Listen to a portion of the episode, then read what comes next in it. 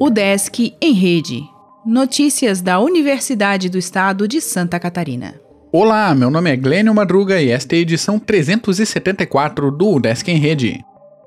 Edital da FAPESC faz inscrição de pesquisadores da UDESC até o dia 23.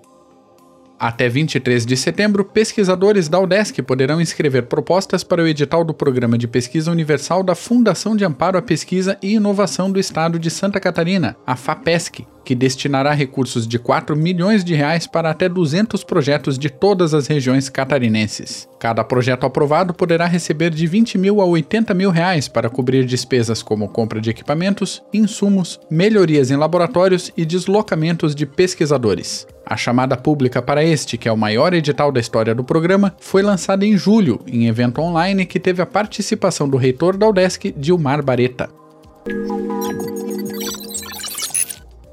Grupo PET Engenharia Elétrica lança podcast com foco acadêmico.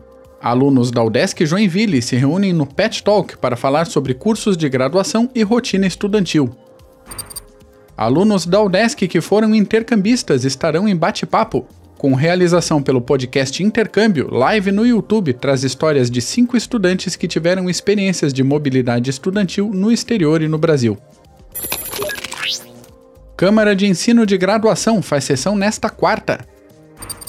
Pré-vestibular de Centros da UDESC encerra prazo de inscrições no dia 21. Nova edição do colóquio Diálogos Freirianos iniciará em setembro. Clube de Leitura organiza encontro sobre o Conto da Aia. Evento sobre distúrbios respiratórios do sono ocorre nesta quinta. Assine nossa newsletter e conheça os outros podcasts da UDESC. Acesse udesc.br/podcasts. O Desk em Rede é uma iniciativa da Secretaria de Comunicação da Universidade, com produção e edição de Glênio Madruga.